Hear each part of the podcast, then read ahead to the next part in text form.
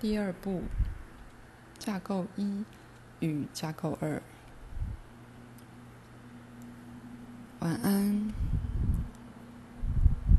新的一章，标题是“神话与具体事件”，然后社会所依存的内在媒介。在我们讨论。人在群体事件里之个人角色前，不论他们是什么，首先必须探究事件在其中显得坚固与真实的那个媒介。要了解自然事件现象之伟大影响，必须探究它对你而言并不明显的那部分实相。因此，我们想要检查自然现象的内在力量。一个探查自然的科学家只研究它的外在，观察自然的外面，甚至涉及原子与分子，或理论上快于光速之粒子的调查工作，也关心实相的粒子本质。科学家通常不会去找寻大自然的心。也必然不会去追求对大自然灵魂之研究。万物都是能量的一个表现，能量的情感性显现。人能以气压与气流的方式诠释天气。他看断层线来了解地震，在某个层面到某个程度，所有这些均是有用的。可是，人的心灵在情感上不只是物理环境的一部分，也与所有大自然划线的现象密切相连。借用在上一章开始谈到的那些用语，那我会说，人在情感上与自然认同，在架构二里则是被强烈感受到的实相，而我们必须在那儿找寻。关于人与自然关系的答案，在架构二里，心灵的本质十分清楚的显现，因此其范围与节奏能被了解。物质能量之显现追随着情感上的节奏，那是不论多精密的精巧玩意儿或仪器都无法确定的。为什么一个人被杀死，而另一个人则幸免？为什么一次地震瓦解了一整个区域？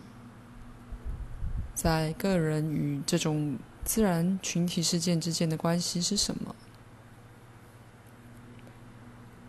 在开始考虑这种问题之前，我们必须再看看你们自己的世界，并且确定它的源头。无疑的。它的源头与自然的源头是同一个。我们一路上这本书从头到尾也都必须在事件与你们对它的诠释之间做些区分。你们的世界无疑仿佛是坚固而确实的，其日常生活是建立在已知的事件与事实上。你们在事实与幻想之间做了一个清楚的区分。一般而言，你们理所当然的认为，作为一个民族，你们目前的知识至少是建立在无懈可击的科学资料上。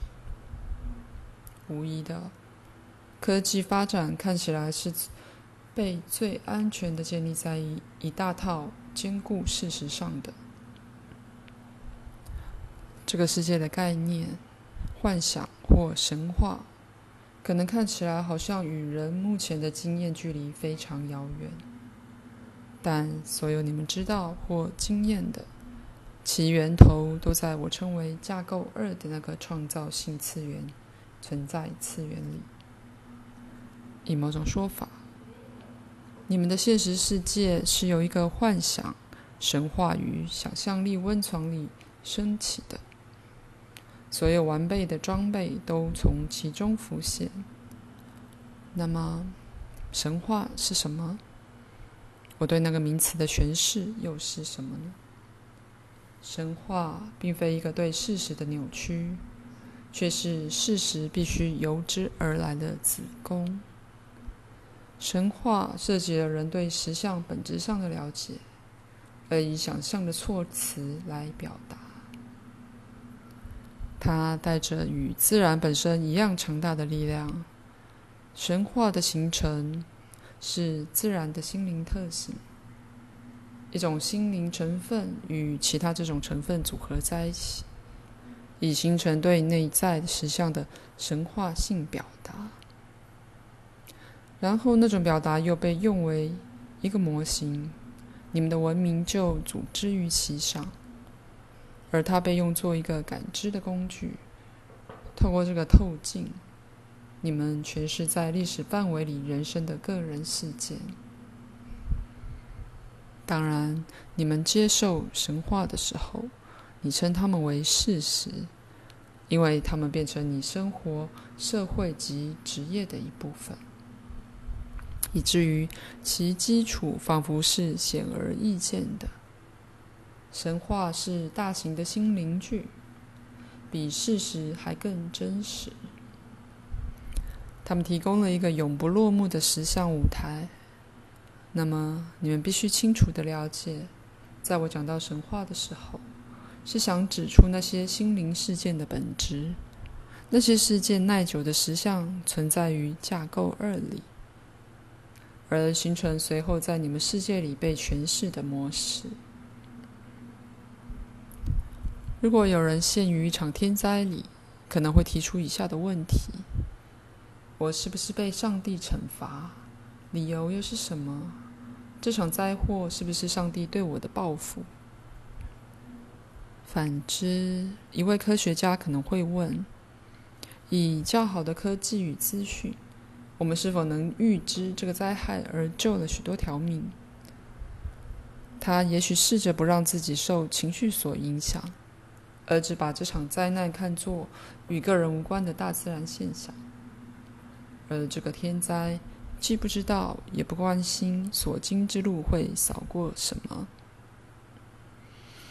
可是，在所有例子里，这种情形立刻使我们想到一些问题。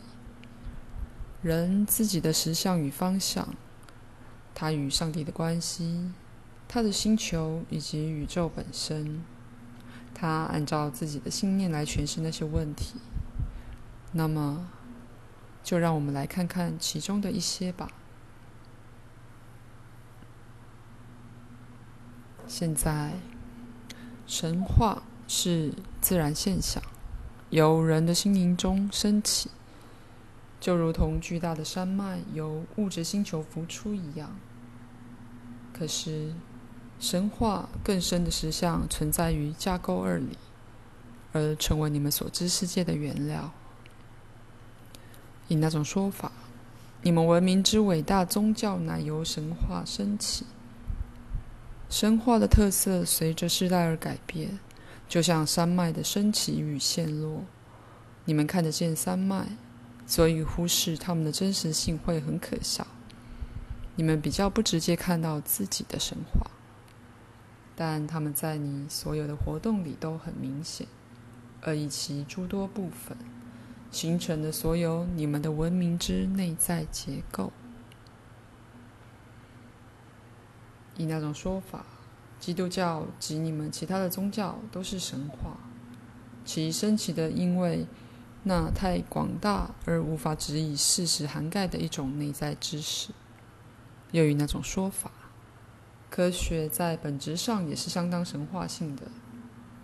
这一点对你们有些人而言可能比较难看出，因为科学看起来是这么的理所当然，其他人将会很愿意看到科学的神话特性，却会极不愿意以同样方式来看你所知的宗教。然而，所有这些概念多多少少设定了你们对事件的诠释。在本书的第二部，我们或多或少在处理如你们所了解的自然事件。再次的，对有些人可能很明显，一场天灾是上帝的报复所引起的，或至少是叫你悔过的一个神圣提醒。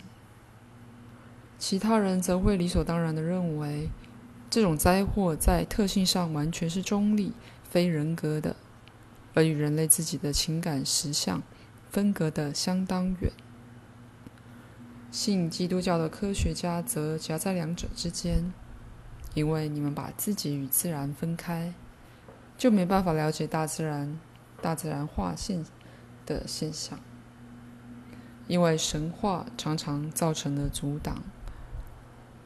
当神话变得标准化而被而太被信以为真，当你开始把神话与事实世界绑得太紧的时候，那么，你们就完全的误解了神话。当神话变得最像事实的时候，他们就已然变得比较不真实了。神话的力量变得受抑制了。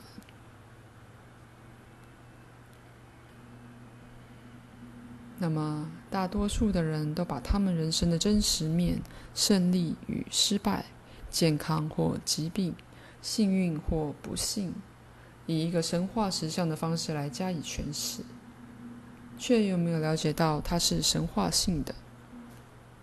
在这些神话的背后是什么？而他们的力量的泉源又是什么？事实是一种非常方便却淡而无味的实相。他们立刻把某种经验分派为真或假。可是心灵不能受这样的限制。心灵存在于实相媒介里，一种存在领域，在其中，所有的可能性存在着。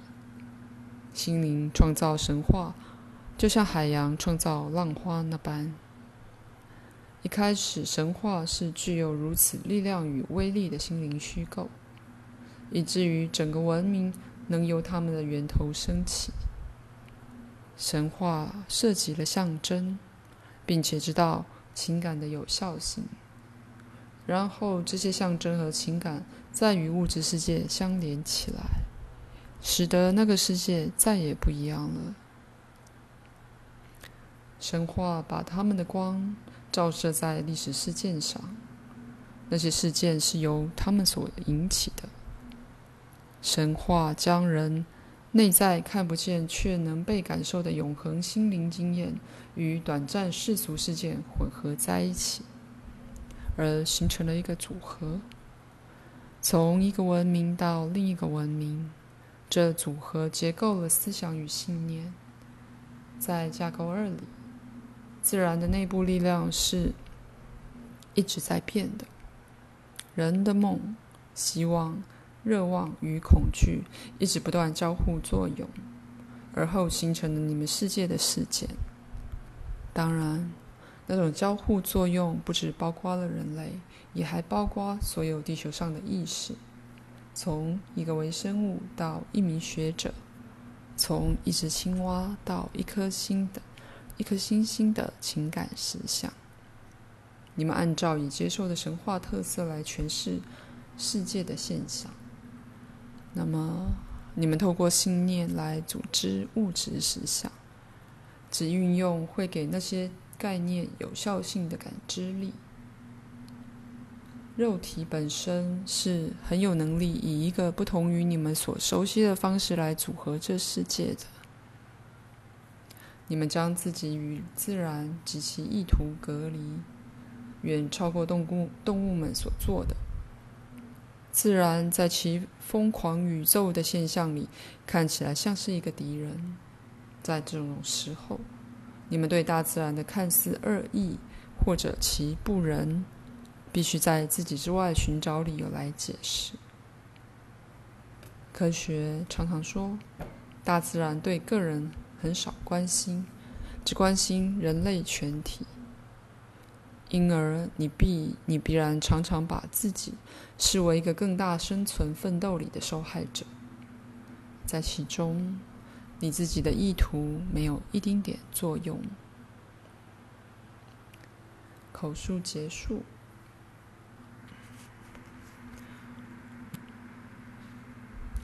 我最衷心的祝福，并祝晚安。